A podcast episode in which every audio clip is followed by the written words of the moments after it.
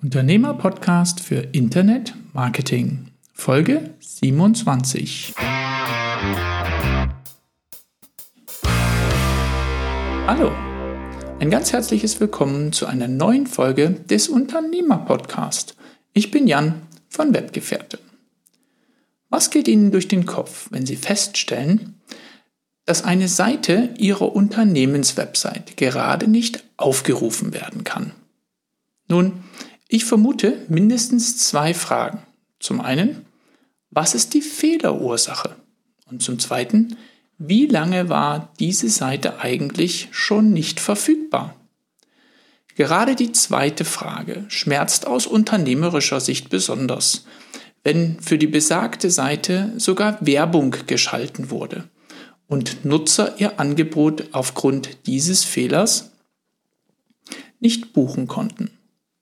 Grund genug, dachte ich, hierzu mal jemanden einzuladen, der zuletzt auf einer Marketingkonferenz zum Thema Qualitätssicherung und Monitoring im Online-Marketing einen tollen Vortrag gehalten hat. Mit ihm möchte ich die Frage klären, wie lassen sich derartige Fehler frühzeitig erkennen und welche zusätzlichen Chancen entstehen daraus? Gemeinsam sehen wir uns ein einfaches Beispiel an, das jeder selbst umsetzen kann und sprechen darüber, welche Tipps er uns noch mit an die Hand geben kann, um den gleichen Ansatz auch für andere Anwendungsfälle analog anzuwenden. Klingt interessant? Dann lassen Sie uns doch gleich gemeinsam starten. Mein heutiger Gast bezeichnet sich selbst als Chapter Lead IT Consulting. Seine Kunden buchen ihn gern als externen CTO, um nicht Chief Technology Officer zu sagen. Er beschäftigt sich seit atemberaubenden 20 Jahren unter anderem mit dem strategischen bzw. operativen Aufbau und der Bewertung von IT-Systemen und Teams. Sein Wissen gibt er im Rahmen seiner Beratungstätigkeit nicht nur an Unternehmen weiter. Auf Konferenzen wie dem SEOD beispielsweise sind auch die Plätze in seinen Vorträgen stets heiß begehrt. Warum? Er hat einen lösungsorientierten Blick auf Probleme und geht hierbei häufig alternative Wege. Eines seiner Steckenpferde ist die effektive Nutzung von Daten, um ein System zur Früherkennung von Problemen zu entwickeln. Getreu dem Motto, Fehler lassen sich nie ganz vermeiden. Daher ist es wichtig, diese frühzeitig zu erkennen und geeignete Maßnahmen einzuleiten, bevor diese einen Schaden verursachen. Genau darüber möchte ich heute im Gespräch mit ihm mehr herausfinden. Ein ganz herzliches Willkommen im virtuellen Studio, lieber Jens Altmann. Ich freue mich, dass du die Zeit findest, lieber Jens, und wir uns heute einem Thema widmen können, was mich ähm, ja bei deinem letzten Vortrag ja, ein Stück weit fasziniert hat und auch an ein, eine Problemstellung äh, erinnert hat, die tatsächlich der ein oder andere Kunde auch ähm, hier im, im Sharing-System hatte. Bevor wir äh, fachlich einsteigen, vielleicht ein paar persönliche Fragen an dich, lieber Jens, dass unsere Zuhörer dich auch so ein bisschen einordnen können. Bist du ein Kind der 70er, 80er oder 90er Jahre? Und was hat dieses Jahrzehnt für dich besonders geprägt? Also ich selbst würde mich als Kind der 90er äh, bezeichnen. Ähm, die Prägung auf jeden Fall war alles, was mit IT und Computer in der Zeit natürlich zu tun hatte. Ähm, die Entstehung des Internets, ähm, zumindest das Internets für die Öffentlichkeit, ähm, die ersten Gehversuche mit schnellerem Internet wie DSL, die Entwicklung von den gesamten Arten, wie man Webseiten präsentiert, hin zu, man kann mittlerweile Medien wie Bilder anzeigen an Videos und Audio war damals natürlich trotzdem noch nicht zu denken. Ähm, aber auch die Tatsache, ähm, etwas mit aufwachsen zu sehen, oder mit entstehen zu sehen, äh, was man beeinflussen konnte. Ja, ähm, ich glaube, es hat mich dahingehend sehr stark beeinflusst, dass man einen besonderes analytisches Denken für Problemlösungen bekommen hat. Also heute gehst du ins Internet, du stellst eine Frage und du kriegst 100 Lösungsmöglichkeiten. Die Möglichkeit hattest du früher nicht. Du konntest vielleicht mal in einem Forum gehen, das spezialisiert auf ein Thema ist, aber zunächst musstest du erstmal alle Probleme selbst lösen und identifizieren. Und gerade in sowas Neuen wie Computer damals gab es halt einfach so viele Layer, heute ja auch noch, wo Probleme entstehen können. Und ich glaube, das ist eins der prägendsten Dinge, die in dem Jahrzehnt äh, auf mich eingewirkt haben und mich auch sehr stark beeinflusst haben bis heute. Welchen Traumberuf hattest du als Kind und warum genau diesen? Traumberuf, ich weiß nicht, äh, so wirklich einen Traumberuf hatte ich eigentlich nie gehabt. Also, wie jeder Junge, glaube ich, habe ich mir irgendwann mal vorgestellt, Polizist oder so zu sein, aber es war relativ schnell klar, dass meine Zukunft irgendwo in der IT liegen wird. Ja, ähm, ich hatte tatsächlich mal eine Zeit lang überlegt, ähm, auch ein Pädagogikstudium zu machen auf Lehramt, was halt, glaube ich, auch ganz lustig gewesen wäre und passt ja auch ein bisschen zu dem, wo ich mich hinentwickelt habe, gerade auch als Speaker oder als Referent und Abhalten von Workshop, äh, Workshops an der Stelle natürlich. Es ist eine recht gute Kombination einfach, ähm, sowohl IT zu erfahren, als auch das, was man hatte, weiterzureichen. Und das habe ich eigentlich auch schon immer gemacht. Kann ich nachvollziehen, Jens. Vielleicht gibt's, dann kann ich zumindest die Antwort wahrscheinlich schon antizipieren zur nächsten Frage. Hattest du ein Idol in deiner Kindheit? Und wenn du eines hattest, hast du irgendwas besonders an ihm oder ihr bewundert? So wirklich Idole hatte ich nicht. Also ich hatte natürlich Menschen, die mich beeinflusst haben und die mich gefördert haben. Ähm, also da muss ich auch wirklich aufs Holz klopfen. Äh, ich hatte unheimlich gute Mentoren, die immer viel Freiheiten gegeben haben, aber auch immer viel gefordert und gefördert haben.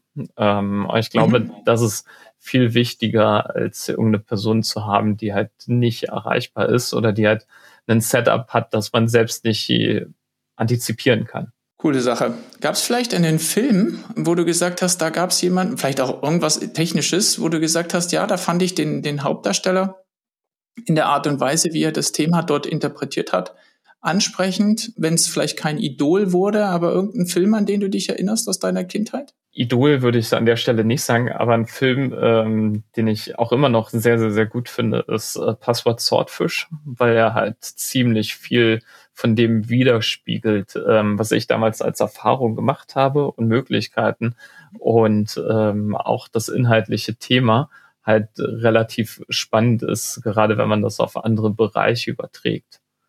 Also Inhalt des Films ist es ja, dass es irgendwie so ein nicht identifizierbares, irgendwo sich im Internet befindendes äh, Portal gibt, wo halt Gelder rumliegen und die halt einfach nur abgerufen werden müssen.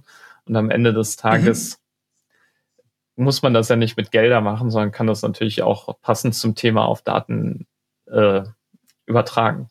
Ja, was ja der neue Klar. heutige Reichtum ist, so wie es oft bezeichnet wird. Cooler Einblick, vielen Dank dafür. Dann schwenkt man noch mal in deine berufliche Richtung.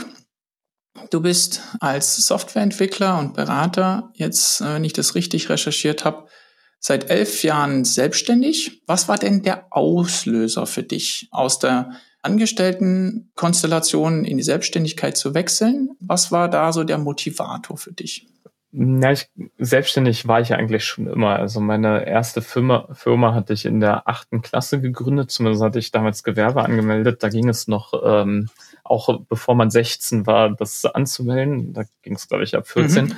Denn ähm, damals waren ja die ersten Umsätze, die durch Webseiten und Projekte entstanden sind. Ja, also ich brauche ja niemanden zu mhm. erzählen, mhm. wie es damals war mit Pop-up-Werbung, mit Banner-Werbung, mit Page-Impressions das waren einfach Dinge, die gerade für einen Schüler in Umsätze generiert haben, die weit über ein Taschengeld hinausgingen und entsprechend auch äh, steuerlich behandelt werden mussten. Ja, also selbstständig war ich mhm. schon immer. Ähm, deswegen war es jetzt kein wirklich großer Schritt an der Stelle. Ich habe einfach nur die Selbstständigkeit von der Teilzeit auf eine Vollzeittätigkeit übertragen, weil halt beides parallel ähm, ab einem bestimmten Zeitpunkt inhaltlich nicht abbildbar ist. Also gerade wenn man natürlich mhm. auch noch ein sonstiges Leben neben der IT hat, ähm, im Privaten, dann acht Stunden irgendwo zu sein. Damals war es noch fernab von Homeoffice äh, in Firmen ja. oder ähnliches mit der Fahrzeit verbunden. Also es ist halt deutlich effizienter gewesen, die Fahrzeit rauszustreichen und das eben als zusätzliche Zeit fürs Privatleben zu nutzen. Also so am Ende des Tages die logische Konsequenz. Dann können sich unsere Zuhörer, glaube ich, da auch mal ein Bild machen, wo du herkommst und wie du auch als Unternehmer tickst. Ich würde jetzt mal Richtung deiner Vorträge, die ich im Intro schon kurz erwähnt habe, kurz einbiegen und sagen, dort beschäftigst du dich häufig mit der Verarbeitung von Daten und Begriffen wie Data Lake oder Data Warehouse oder auch Prozesssteuerung. Warum betreibst du dafür Aufklärungsarbeit? Warum ist dir das wichtig? Ich sehe halt jedes Mal in meinen Projekten als Interims-CTO oder auch als Teamlead, wenn ich Projekte annehme, dass viele Unternehmer natürlich eine Vorstellung haben von dem, wo ihr Unternehmen hinwachsen soll, was ihr Unternehmen machen will, aber oftmals keine Ahnung oder nur sehr wenig Ahnung davon haben, wie man eigentlich überprüft, ob die Ziele, die man sich gesetzt hat, auch erreicht hat. Ja, ich selbst habe ja Startups mhm. gegründet, mhm. begleite Startups auch im Advisory Board und Investoren fragen natürlich immer nach nachvollziehbaren Zahlen, mit denen man den Erfolg irgendwie messen kann. Und diese Zahlen zu bekommen, beziehungsweise die Werte dann zu erhalten, benötigt immer eine sehr gute Definition, damit sie halt auch wirklich nachvollziehbar sind und sich nicht im Laufe der Zeit durch äußere Einflüsse ändern. Aber sie sind natürlich mhm. auch Kombinationen aus unterschiedlichsten Tools und unterschiedlichsten Gegebenheiten. Das bedeutet, zu wissen, was Daten sind, wie man Daten miteinander verknüpfen kann, ist der erste Punkt, damit man überhaupt das Wissen, was man eigentlich schon hat, sinnvoll kombiniert zu Handlungsempfehlungen. Das ist Punkt eins. Und der zweite Punkt mhm. ist, dass man durch Daten und durch diese Prozesse natürlich deutlich effizienter sein kann. Dabei geht es nicht darum, dass man Mitarbeiter denn mehr Arbeit aufhalten kann, aber sie können die Arbeit, die sie machen, durch Prozesse und durch datengetriebene Verarbeitung ähm, deutlich effizienter und in einer höheren Qualität ausliefern. Und das zahlt sich mhm. halt aufs Unternehmen auch direkt aus. Ich glaube, der, der Begriff einer informierten Entscheidungsfindung, ja, also nicht aus dem Bauch heraus zu entscheiden, sondern zu sagen, okay, worauf, auf welchem verlässlichen Datenbasis in dem Fall kann ich diese Entscheidung treffen, um, um einfach auch Unsicherheiten aus dieser entweder strategischen Entscheidung oder aus einer Entscheidung im operativen Ablauf heraus, um die einfach auszuschließen. Kann ich super gut nachvollziehen, ja. Genau, man bezeichnet das ja mal als data-driven. Und das ist auch tatsächlich der Punkt. Also natürlich, Investitionen und ähnliches sind immer Bauchgefühl. Ja, es sind immer persönliche Präferenzen. Aber das Bestandssystem eines Unternehmens oder die Bestandsfunktion eines Unternehmens zu steuern, dafür sind halt sinnvolle Kennzahlen und Daten das A und O. Der Jan Brakebusch, den du ja auch kennst, der war auch zuletzt in einem Podcast, da haben wir nochmal über Risiken gesprochen im Kontext von, wenn ich bestimmte Dinge über mein Business beziehungsweise über das Marktumfeld nicht weiß, entsteht damit natürlich auch ein Risiko, dass ich irgendwo, dass irgendwo ein Zug ohne mich abfährt, ja, oder der Wettbewerb in dem Fall den Wettbewerbsvorteil für sich nutzt und damit vielleicht ein anderes Produkt, ein ähnliches Produkt anbietet, ein Produkt anders positioniert, wie auch immer. Also auch so ein bisschen das Thema Chancen- und Risikomanagement durch den Einblick in Daten, die mein Business betreffen, die meine meine vielleicht auch Industriebubble, ja, in der ich mich da einfach befinde, dort tatsächlich auch auf den Grund zu gehen. Äh, das war auch für mich nochmal eine, noch mal eine andere Facette, nicht nur so klassische Problemlösung, ja, wie kann ich meine operativen Prozesse verbessern, sondern tatsächlich auch auf einer strategischen Ebene Informationen zu nutzen, um noch vielleicht bestimmte Dinge nochmal neu zu denken. Wenn du bei deinen Kunden über die Etablierung von so einem System sprichst, dann könnte ich mir vorstellen, dass es dort auch Bedenken oder Widerstände gibt, die erstmal dagegen sprechen, so ein neues System, einen neuen Prozess zu etablieren. Und vielleicht kannst du uns da mal so ein bisschen abholen, welche das sind und wie schaffst du es bei deinen Kunden, diese Bedenken auszuräumen? Am Ende des Tages ist es, glaube ich, immer ein klassisches Projektmanagement. Ähm, nicht Projektmanagement im Sinne von, Umsetzung, sondern Projektmanagement im Sinne, wie etabliere ich ein Projekt in ein Unternehmen. Ja, und gerade wenn man mhm. auf Entscheiderebene kommuniziert ist, das A und O, man muss einen Return on Invest aufzeigen. Ja, also wenn ich dieses mhm. System einsetze, wenn ich diese Systeme umsetze, dann bedeutet das am Ende, dass ich erstmal Investitionskosten habe. Und Entscheider wollen am mhm. Ende des Tages wissen, wann habe ich diese Investitionskosten mit welcher Wahrscheinlichkeit wieder raus. Ja, also es ist auch sehr nahe natürlich am Risikomanagement dran. Ähm, du bewertest halt unterschiedlichste Aspekte mit einem Score, einem Risiko und kannst dann am Ende sagen, mhm. okay, mit einer Eintrittswahrscheinlichkeit von 80 Prozent hat es sich nach zwölf Monaten ausgezahlt, mit einer Eintrittswahrscheinlichkeit von 100 Prozent nach zwei Jahren. Damit diese eintreffen, mhm. sind folgende Bedingungen abhängig. Ähm, dem mhm. Kunden selbst, zumindest auf Entscheiderebene, interessiert meistens gar nicht, was der konkrete Ansatz ist, was konkret umgesetzt wird. Ähm, du musst halt mhm. mit den Kunden entsprechend kommunizieren, du musst herausfinden, was sind eigentlich seine Needs, was ist seine Zielvorstellung. Auch das ist etwas, das man in der Softwareentwicklung ziemlich früh lernt, dass die Dinge, die ein Kunde möchte, oftmals nicht die Formulierungen sind von dem, was er in Wirklichkeit haben möchte. Ja, also mhm. oftmals ist natürlich das erste, ich möchte mehr Umsatz haben oder ähnliches. Ja, aber das muss man erstmal in einem Consulting herunterbrechen. Was bedeutet denn eigentlich mehr Umsatz? Wenn ich mehr Umsatz habe, steigt dann meine Marge im gleichen Maße. Ja, steigen meine Mitarbeiterkosten. Was ist denn wirklich die einzelne Ebene, ab wann sich die Kosten amortisieren und wann nicht mehr? Und deswegen ist eine Aussage wie, ich möchte den Umsatz erhöhen, vollkommen verständlich und nachvollziehbar. Aber man kann Umsatz relativ schnell erhöhen, wenn der Gewinn dadurch aber mit einmal in die roten Zahlen rutscht, dann ist der Umsatzgewinn überhaupt nicht sinnvoll. Ähm, und ähm, ein Problem, das auch ehrlicherweise viele Startups haben, ja, dass man natürlich durch höheren Umsatz oftmals den Marketing-Spend erhöht, dann geht man mit einmal in Keywords rein, die nicht mehr so eine hohe Conversion Rate haben, dann sinkt die komplette Conversion Rate all over über dein Business ab. Und wie gesagt, mhm. irgendwann kommst du in eine Schieflage, die du nicht mehr ähm, steuern kannst und bei denen du halt Konsequenzen ziehen musst. Und genau das halt im Consulting vorher rauszufinden und zu sagen, wenn wir das machen, schrittchenweise, dann hast du diese Unsicherheit nicht mehr. Aber dafür brauche ich folgende mhm. Daten. Hast du diese Information? Hast du diese Information noch nicht? Wer kann diese Information liefern? Und dann kannst du ein Gerüst aufbauen, das du beginnst in einem Unternehmen zu implementieren. Jetzt hast du sehr stark dort auf wirtschaftliche Bedenken beziehungsweise auch Zielstellungen abgezielt? Können, gibt es auch Dinge, die eher so auf der persönlichen, menschlichen Ebene dort schlummern, wo du sagst, naja, durch die Transparenz, die ich mit meinem Frühwarnsystem oder mit meinem mit meinen Auswertungen dorthin bekomme, wird es natürlich auch ja, ans Licht kommen, dass bestimmte Mitarbeiter vielleicht ihren Job nicht anständig machen oder dass in der Vergangenheit falsche Entscheidungen getroffen werden. Das kann natürlich auch, wie gesagt, so Existenzängste hervorbringen bei Mitarbeitern. Ist das was, was jetzt neben dem wirtschaftlichen dort auch eine Rolle spielt ähm, in deinen Projekten? Am Ende alles, was du genannt hast, ist mit einer wirtschaftlichen Zahl beschreibbar. Ja, also wenn ein mhm. Mitarbeiter entsprechend einen Leistungsabfall hat, aus welchen Gründen auch immer, ist das etwas, was du im Unternehmensergebnis siehst. Ja, ähm, dazu mhm. kommen natürlich, wie gesagt, die richtigen Ansprechpartner zu identifizieren, herauszufinden, also welche Handlungsempfehlungen du dann, wenn du die Zahlen hast, nachgelagert durchführen musst.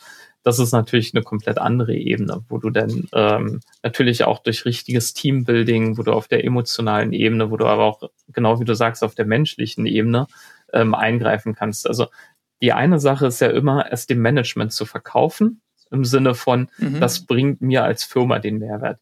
Aber dann musst du natürlich auch den Umsetzern und denen, die damit arbeiten, die Dinge erklären, warum das für ihre Arbeit wichtiger ist. Also nach oben hin ist einfach die Zahl, die am Ende hinten steht, äh, ausschlaggebend für eine Entscheidung. Nach unten hin musst du eine Akzeptanz, also nach unten hin hört sich jetzt doof an, aber du musst halt eine Akzeptanz auf der Ebene schaffen, wo die Umsetzung erfolgt. Und da kommst du natürlich nicht genau. bezahlen, sondern da ist tatsächlich hier, wenn du das jetzt bei dir einsetzt, dann kannst du pünktlich Feierabend machen, weil du nicht so wie im letzten Jahr pro Woche drei Überstunden machen musstest oder, oder, oder. Also dort, aber wie gesagt, das bedarf dann halt wirklich die Erfahrung von dem Team, das was du als Teamlead ja dann auch immer benötigst. Ja, die Menschen kennenlernen, mit ihnen interagieren, mit ihnen kommunizieren und herausfinden, was sind denn eigentlich die intrinsischen Motivationen eines jeden Mitarbeiters und wie kann ich ihn in ein Gefühl bringen, dass er sich einfach zufriedener ist mit dem, was er macht. Und wie gesagt, eins der Punkte, die ich anfangs erwähnt habe, ist gerade, dass du nicht mehr Zeit hast, um mehr Dinge zu erledigen, sondern mehr Zeit hast, um eine bessere Qualität zu bringen. Und mit allen Menschen, mit denen ich kommuniziere, ist Qualitätsanspruch eine enorm hohe intrinsische Motivation. Und ähm, viele ärgern sich, dass sie irgendwelche Sachen halt schnell machen mussten und dann gegebenenfalls wissen, dass sich Fehler eingeschlichen haben könnten und so. Und den Menschen einfach den Raum zu geben, in weniger Stresssituationen zu geraten. Und das auf Datenbasis finde ich halt einen relativ schönen Ansatz. Das hast du gut zusammengefasst. Ehrlich gesagt, ich finde es nicht mal, nicht mal verwerflich davon, wie ist meine Argumentation nach oben versus wie ist die nach unten. Ja, ich glaube, das macht es sehr, sehr gut greifbar und von daher glaube ich da keine Notwendigkeit, sich für die Wortwahl zu entschuldigen. Gehen wir mal einen Schritt weiter. Also diejenigen, die jetzt verstanden haben, wie wir, ja, wie so die Bedenkenlage im, im Unternehmen ist für für dieses Thema, haben jetzt vielleicht auch ein Interesse da mal zu verstehen, wie sieht denn ein ganz einfacher Prozess aus, um so ein Frühwarnsystem oder eine, eine Datenbasis zu schaffen, um informierte Entscheidungen zu treffen langfristig. Für die würde ich hier der Einfachheit halber einfach mal so einen Exkurs machen, Jens. Ich zeige mal eine Folie, die du auch in deinem letzten Vortrag drin hattest. Vielleicht kannst du zu der Folie, die dir bekannt vorkommen sollte, vielleicht mal zwei, drei Sätze sagen, um unsere Zuhörer hier mal abzuholen. Ich sage jawohl, um so ein System zu entwickeln, was mir am Ende eine informierte Entscheidung ermöglicht. Was braucht es dafür? Genau, also hier sieht man, wie so Daten innerhalb einer Pipeline, im Technischen nennt man es halt Pipeline, verarbeitet werden können. Also folgt dem Prinzip des Kives, des Collect, des Archives, des Index und der Visualisierung.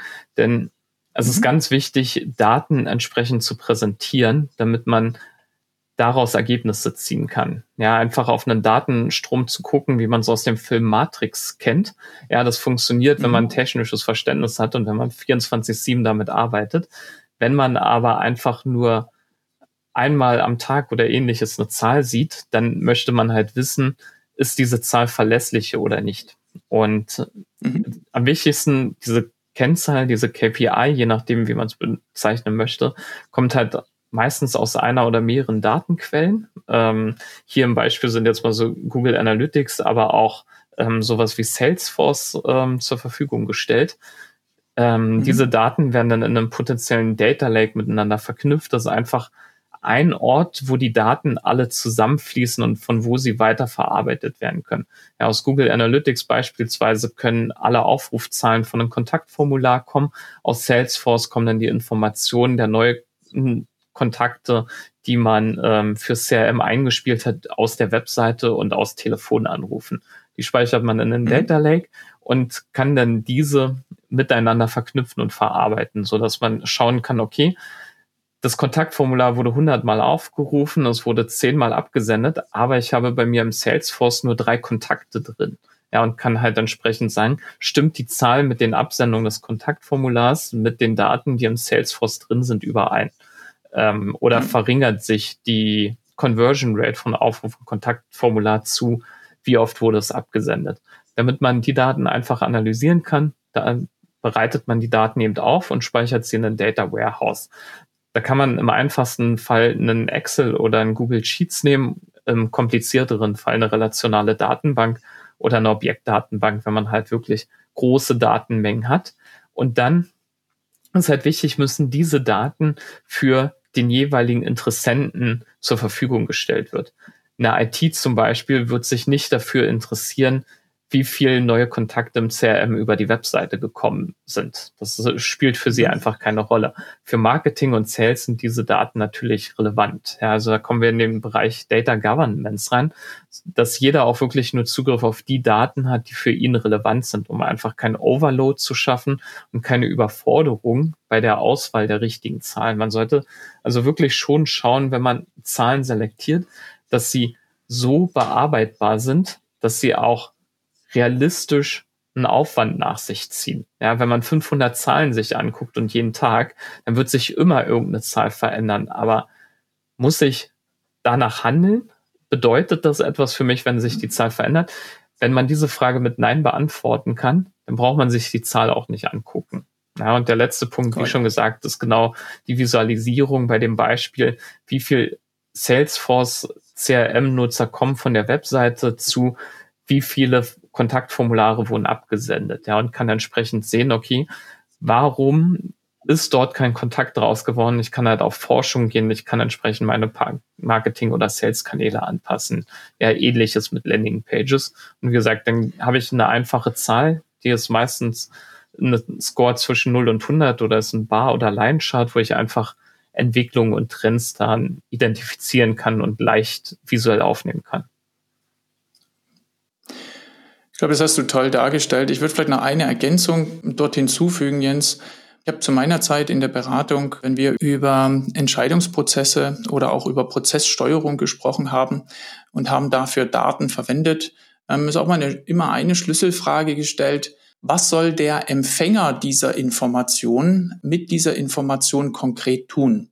Und ich weiß nicht, ob du über die Brücke gehen würdest. Also wenn sich jemand nur eine Zahl anschaut oder eine Tabelle anschaut, dann ist das Reporting aus meiner Sicht oder das, was dort an Zahlen geliefert wird, auch noch nicht konkret genug. Ich würde in dem Fall sogar so weit gehen und sagen, wenn eine bestimmte Zahl dort in dieser Liste dann markiert ist, und man auf Basis dieser einen Zahl dann sagt, hier, da musst du diese Einstellung überprüfen oder da musst du mit deinem Kollegen in der Nachbarabteilung drüber sprechen, dann ist es eine konkrete Aktion, die daraus abgeleitet wird und bekommt auch diesen klassischen Charakter von, ich mache es nur dann oder ich führe nur diese Überprüfung durch, wenn konkreter Handlungsbedarf da ist und nicht, um irgendwie meine Zeit sinnvoll zu füllen, indem ich meine Stunde über eine Excel-Liste drüber schaue. Ja.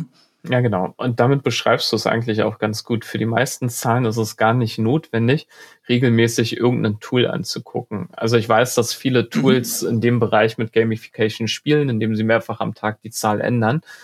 Aber am Ende des Tages geht es einfach darum, wenn sie sich signifikant verändert oder wenn es eine signifikante Auswirkung auf meinen Geschäftsbetrieb hatte, wenn sich diese Zahl verändert, dann muss ich halt darüber mhm. informiert werden. Ja, mit einem Eskalationssystem, mit einem Notification-System oder ähnliches. Und dann ja. benötige ich ein Dashboard, in dem ich dieses nachvollziehen kann. Ja, ähm, aber alles vorher, zumindestens im Bereich der Datenanalyse, eigentlich nicht notwendig. Ja, wir haben natürlich dann noch so andere Bereiche wie Optimierungspotenziale von Webseiten oder so, da benötigt man diese Tabellen natürlich, weil das vieles ohne konkreteres Wissen zu den Zielen einer Webseite einfach nicht automatisiert abbildbar. Aber gerade in dem Moment, wo es um ähm, Kennzahlenerkennung und wirklich Data-Driven Action geht, ähm, braucht man eigentlich kein Dashboard. Dann würde ich an der Stelle vielleicht einen kleinen Exkurs oder den Exkurs dahingehend fortsetzen, dass wir sagen, wir schauen uns einfach mal jetzt ein Beispiel an, um unseren Zuhörern, die später natürlich über die Shownotes auch zu dem Video die Informationen finden, dass wir sagen, okay, es ist sicherlich sehr, sehr nachvollziehbar, dass es unterschiedliche Quellen gibt, aus denen man dann so einen Data Lake speisen kann. Ich würde einfach mal hier ganz kurz zeigen, die äh, diese zweite Spalte von links, der Data Lake, wie das ganz rudimentär und einfach auch in einem Google Drive als ja, Verzeichnisstruktur angelegt äh, sein kann und dann noch in dem zweiten Schritt zu sagen, okay, wie kann man das entsprechend auswerten? Auch hier einfachste Lösung in einer Excel oder in einem Google Sheet, was nichts anderes ist dadurch, dass man einfach zwei Daten, verschiedene äh, Datenquellen beziehungsweise auch ähm, Ergebnisse aus zwei Quellen miteinander verknüpft und damit eine, eine Erkenntnis ähm, ableiten kann, die man entsprechend visualisieren kann, dann später an den, an den Nutzer weitergibt. Ich habe dann mich in Anlehnung auch an, an deinen Vortrag, vielleicht können wir den, mal gucken, ob dem, was der Fabian dort macht, auf dem COD möglich ist. Ich würde natürlich auch diesen Vortrag gern verlinken. Also wenn mir das technisch möglich ist, mache ich das gerne in den Shownotes. Ich würde da beim Fabian nochmal vorher nachfragen, ob er, ob das für ihn in Ordnung ist. Aber da ist dann auch die gesamte Erläuterung, wie sowas aufzubauen ist, nochmal im Detail beschrieben. Da sagst du dann zum Beispiel, dass man sich in einem Verzeichnis, wie hier im Google Drive, eine entsprechende Datenstruktur anlegt. Ich habe jetzt beispielsweise für die zweite Spalte in der Visualisierung einfach äh, diesen Data Lake hier angelegt und wenn ich da reindrille, sehe ich meine Datenquellen. Ich habe jetzt beispielsweise die Google Search Konsole hier oder auch ein Online-Marketing-Tool, da einfach das deiner oder ihrer jeweiligen Wahl zu verwenden und dort die Rohdaten auf Deutsch gesagt abgelegt. Und in der Search-Konsole habe ich dann eine Unterstruktur gewählt, wie du das auch vorgeschlagen hast, Jens, mit den entsprechenden Monaten, beziehungsweise hier erstmal mit den Jahren und unter den Jahren dann die entsprechenden entsprechenden Monate und sind wir in 2024 halt erst im Januar. Aber wenn ich da mir dann die Unterstruktur angucke, liegen dann hier die Rohdaten als Export aus der Google Search Konsole. Also die Daten, die ich aus dieser einen Datenquelle entsprechend bekommen kann. Und wenn ich hier dann entsprechend zurückgehe in der Hierarchie und sage, diese Daten, die würde ich dann verarbeiten wollen, nämlich in einem Data Warehouse, dann habe ich hier einfach gesagt, ich baue eine entsprechende Excel-Liste auf und in dieser Excel-Liste importiere ich dann die Daten aus meinem Data Lake. Und wenn wir uns das hier unten angucken, dann ist das beispielsweise ein Import aus äh, einer bestimmten Tabelle aus der Google, nee, das ist jetzt beispielsweise aus dem Online-Marketing-Tool mit den jeweiligen Statuscodes zu einer Seite. Ist die Seite verfügbar oder ist sie, ist sie gerade nicht verfügbar? Und die zweite Informationsquelle ist das Thema aus der Google Search Konsole, wo ich sehe, welche Seiten sind beispielsweise im Google Index, welche Klicks, Impressionen beziehungsweise welche CTR beziehungsweise Positionen nehmen diese Seiten gerade ein. Und hier ist dann, denke ich, das besagte, auch von dir schon erklärte Verknüpfen, wo ich sage, in der ersten Datenquelle habe ich keine Information darüber, ob die Seite verfügbar ist. Und diese Information hole ich mir dann aus der zweiten Datenquelle mit einem einfachen S-Verweis hier entsprechend nach drüben und kann diese, diese Darstellung oder diese Liste hier, die ja beliebig lang sein kann, am Ende auch nochmal dann visualisieren. Da fahre ich jetzt einfach hier mal ein Stück hoch ich habe da Einfachheit halber hier jetzt einfach eine Pivot-Tabelle gemacht und diese Visualisierung, dass der, dass mir angezeigt wird, wie viel Prozent meiner Seiten, die im Google Index sind, für den Monat Januar, wie viel davon sind nicht aufrufbar. Und dann kann ich dann hier über die über die Pivot-Tabelle hier direkt einen Doppelklick reinmachen, sehe meine drei Seiten, die ich mir als Techniker, Webmaster oder auch als Unternehmer entsprechend angucken muss und wenn ich dieses Reporting, was wir hier aufsetzen, entsprechend automatisiere, so dass das jeden Tag passiert, dann bekomme ich tatsächlich auch eine tagesaktuelle Rückmeldung darüber, dass eine bestimmte Webseite einfach gerade nicht verfügbar ist und ich ähm, identifiziere dieses Problem. Wir haben im Intro darüber gesprochen, Dinge zu finden, bevor sie Schaden verursachen dann befinde, finde ich das Problem als Unternehmer zuerst selbst und warte nicht, dass Kunden darauf aufmerksam werden. Genau. Ja? Also ein schönes Beispiel an der Stelle ist ja immer, wenn man Landingpages oder ähnliches hat, dann hat irgendwer aus einer mhm. anderen Abteilung Anpassungen vorgenommen, vielleicht die URL verschoben man hat aber eigentlich mhm. gute Rankings auf eins seiner Schlüssel-Keywords, die dann mit einmal abfallen. Ja, in anderen Tools mhm. über einen Sichtbarkeitsindex oder ähnliches sieht man das gar nicht, äh, dass dieser Abfall mhm. stattgefunden hat oder bekommt es halt erst deutlich später mit. Ähm, aber das kann natürlich eins der Schlüssel-Keywords für die Umsätze sein. Und wenn man halt direkt weiß, okay, die Seite ist im Index, sie wird aber gerade nicht mehr gefunden. Google war zum Glück noch nicht da und weiß noch nicht, dass die Seite nicht mehr da ist. Ja. Das heißt, ich kann eingreifen, bevor ich meine Rankings verliere. Das ist dann auch die, der Bogen zum, zum SEO und nicht nur zum Betrieb einer Webseite, wo man davon ausgeht, dass die Seite einfach fehlerfrei funktionieren muss. Sonst habe ich dort auch eine ja, ein Verlust, was meine Reichweite betrifft, ja, wo es dann auch Marketing relevant wird. Gute Ergänzung, ähm, wunderbar. Ich würde an der Stelle vielleicht für diejenigen, die sich jetzt fragen, was gibt's denn noch für andere Anwendungsfälle? Vielleicht können wir da nochmal gerade den Kopf zusammenstecken, Jens. Welche anderen Anwendungsfälle über das hinaus, was wir uns gerade angeschaut haben, also klassischen Statuscode oder du hattest, glaube ich, in deiner, in deinem Vortrag noch das Beispiel der Ladezeit, ja, auch ein technisches Thema, so unter dem Motto, gibt es eine Abhängigkeit zwischen dem, dass eine bestimmte Absprungrate da ist für Seiten, meiner Firmenwebseite und hat das vielleicht was damit zu tun, dass Seiten einfach, dass zu große Bilder dort drauf sind, Leute nicht länger als eine Sekunde warten wollen, bis die Seite geladen ist und diesen Zusammenhang halt auch für die Fehlerbehebung heranzuziehen. Ich glaube, das war dein Beispiel. Ja. Was, was würde dir denn noch einfallen als Beispiel, was man vielleicht hier noch reinwerfen könnte? Ja, oftmals weiß man tatsächlich keine tagesaktuellen Zahlen ähm, zu Umsätzen oder zu Marge oder zu Besuchern, ähm, weil man oftmals nur mit Aggregationen oder mit Monatsübersichten arbeitet. Ich glaube, dass es elementar wichtig ist, mögliche Probleme ähm, direkt zu Beginn eines Tages zu identifizieren, wenn am Vortag welche aufgetreten sind. Ja, also E-Commerce ist immer ein dankbares Beispiel. Ja, wenn man zum Beispiel sieht, dass man auf einen Artikel ähm, unheimlich viele Zugriffe hat, aber keinen Bestellvorgang, dann muss man nicht zwangsläufig einen Blick ins Warenmanagementsystem packen, um zu sehen, vielleicht ist der Artikel ausverkauft oder nicht. Ja, aber wenn man die Daten miteinander verknüpft, weiß man genau, woran lag es denn jetzt? Sind die Leute draufgekommen und wieder gegangen, weil ich äh, den Artikel nicht mehr vorrätig habe? Gibt es irgendwelche anderen Gründe? Dann kann man an der Stelle anfangen zu recherchieren. Und wenn ich die Daten natürlich auch noch mit meinem Adspend verknüpfe, weil ich vielleicht auf den Artikel ausgerechnet Werbung geschaltet habe, dann kann ich schon mal ähm, verhindern, dass die Werbung weiter geschaltet wird.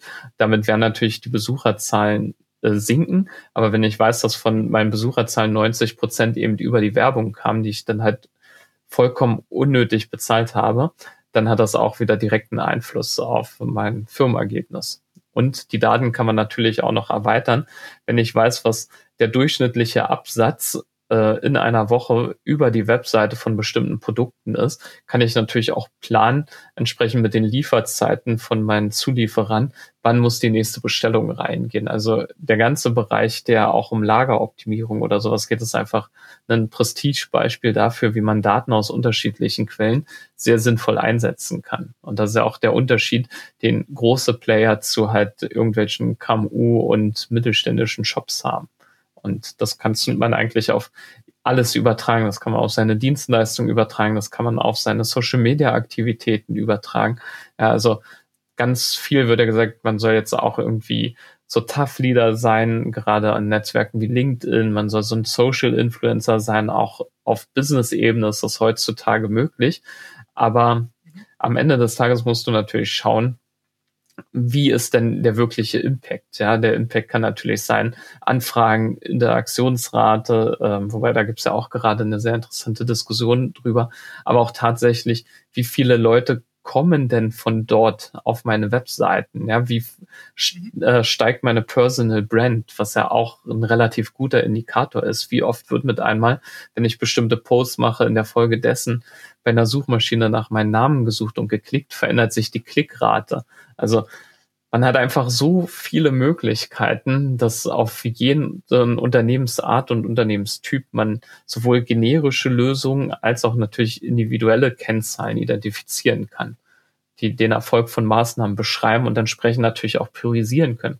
Wenn du fürs nächste Jahr, nächsten Monat überlegst, wie shifte ich mein Budget, und mit Budget ist nicht nur Geld gemeint, sondern auch dein Zeitbudget, dann kannst du genau sehen, was hat welchen Einfluss? Ja, lohnt es sich weiter in eine Sache zu investieren, weil ich einen kontinuierlichen Anstieg habe von meinem Ziel- und Wunschergebnis?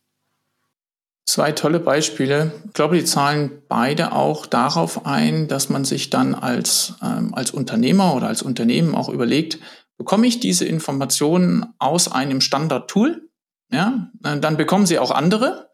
Und bekomme ich sie halt nicht aus einem Standard-Tool, weil sie halt in unterschiedlichen Quellen, also weil die Wahrheit in unterschiedlichen Quellen und den Zusammenfügen von zwei Informationsquellen dann, weil dort die Wahrheit liegt, dann äh, gilt es halt immer über so ein Thema hier nachzudenken. Ja, ich hätte auch noch ein Beispiel, vielleicht werfe ich das noch ein, eine Kundin, die ein Online-Produkt anbietet, einen Kurs und sich halt fragt, okay, wie gut kommen denn bestimmte Teilnehmer von meinem Online-Kurs mit den Inhalten zurecht? Und da könnte man beispielsweise auch sowas wie Kursfortschritt nehmen, ja, und Anzahl der Anmeldungen am System und da miteinander zu vergleichen, was ist jetzt so der erwartete Quotient daraus und wo muss ich vielleicht noch, noch intervenieren. Das andere Beispiel, rein administratives Thema, ja, wenn Leute nicht über eine klassische Bezahlschnittstelle gehen und ich damit auch einen automatischen Abgleich zwischen Rechnungsbetrag und Zahlbetrag habe, dann könnte man hier auch eine, eine Verknüpfung aus dem, was ist auf dem Bankkonto per SEPA-Überweisung eingegangen und was steht eigentlich auf der Rechnung bei mir im Mitgliederbereich, dort eine sogenannte Abweichungsanalyse umzusetzen, könnte man sich auch vorstellen. Oder auch ein vortreffliches Thema, das hast du im Vorgespräch schon kurz erwähnt, Jens. Wenn wir jetzt über die, ja, die neuen Aspekte der zukünftigen Google-Suche, über das sogenannte SGE dort nachdenken, gibt es da Möglichkeiten zu sagen, okay, mit welchen Seiten bin ich dort in der chatbasierten Suche auch schon unterwegs, beziehungsweise mit welchen Antworten, die ich liefere auf potenzielle Fragen. Das scheint aber noch ein bisschen ein komplexeres Thema zu sein, wenn ich dich richtig verstanden habe. Ja, genau. Das Problem bei der SGI ist, dass es ja aktuell oder aktuell noch immer seit einem Jahr im experimentellen Status ist. Ähm, was sich aber herauskristallisiert, dass halt Webseiten mit einer hohen Autorität auch sehr mit sehr hoher Korrelation die Antwortgeber für ähm, Ergebnisse, die innerhalb der SGI ausgespielt werden, sind. Wir haben auch da ist natürlich das Thema Brand Building und alles äh, unheimlich wichtig, dass man sich als Autorität äh, positioniert. Das ist ja die letzten Jahre sowieso immer ein Thema gewesen. Aber es ähm, zeigt halt auch immer mehr, dass Suchmaschinen schauen weg von generischen Inhalten hin, halt wirklich auch zu dem, was ich eben schon erwähnt habe, sowas wie so ein Tough Leadership, ähm, halt Menschen, die Vertrauen schaffen und ähm, scheinbar Kompetenz auf in bestimmten Gebieten haben, dass die sich positionieren können. Und das kann man natürlich auch analysieren. Ja, ich hatte es ja eben auch schon genannt, wenn man die nächste logische Folge wäre, wenn sich zum Beispiel Social Media Engagement ähm, lohnt und man sagt, man möchte mehr Zeit investieren, muss ich denn mehr Zeit investieren? Oder investiere ich dann entsprechend ein bestimmtes Budget, damit die Zeit, die ich investiere, mit diesem Tool oder mit der Investition sich reduziert, indem ich beispielsweise mhm. einen extra Grafiker, einen extra Cutter oder ähnliches für meine Videos ähm, herausnehme. Und dann sind natürlich auch so Tools möglich, die analysieren, was sind denn aktuell die Antworten im Knowledge Graph, weil die Antworten, den hat man ja zumindest in Deutschland, bin ich im Knowledge Graph gut vertreten und wie sieht dort die Möglichkeit aus, ähm, sich besser zu positionieren. Das ist auf jeden Fall der erste Schritt, der dann ähm, auch zu mehr kontextuellen Inhalten innerhalb von der HGI führen wird. Also für diejenigen, die den Begriff Thought Leader noch nicht gehört haben, ich nehme das gerne auch nochmal in die Shownotes mit auf. Also einfach, glaube ich, ganz einfach so, wer ist Vordenker in seinem Themenfeld? Wer tut sich dort hervor mit den richtigen Fragen? beziehungsweise auch Antworten, die uns zukünftig in diesem Thema beschäftigen werden und dort nachher auch ja einfach als verlässliche Quelle ähm, erachtet werden, weil man mit seinen Gedanken, zukunftsgerichteten Gedanken, häufig auch richtig lag. Ähm, das ist äh, natürlich dann nicht nur der Aspekt, man sagt etwas zu einem Thema, sondern das, was man sagt, hat dann auch einen entsprechenden Wahrheitsgehalt und trifft dann zu. Das ist in dem Fall natürlich ähm, nicht ganz voneinander zu trennen. Also das nehme ich nochmal in die, in die Shownotes mit auf. Vielen Dank, Jens.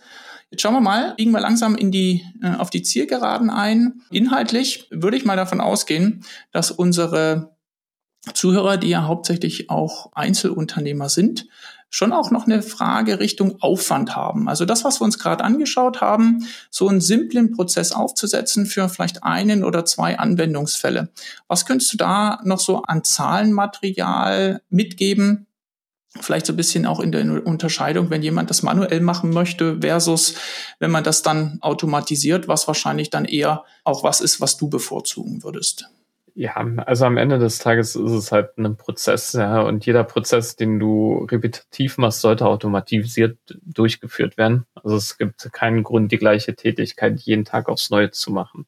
Ähm, ansonsten ist der Aufwand relativ gering. Also es gibt natürlich für vieles schon irgendwelche Tools, wo man Schnittstellen miteinander verknüpfen kann.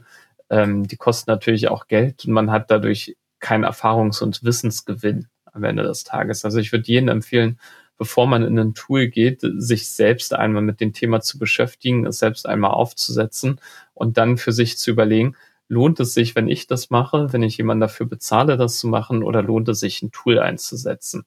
am Ende des Tages sind die Daten nur so gut, wie die Daten verarbeitet werden.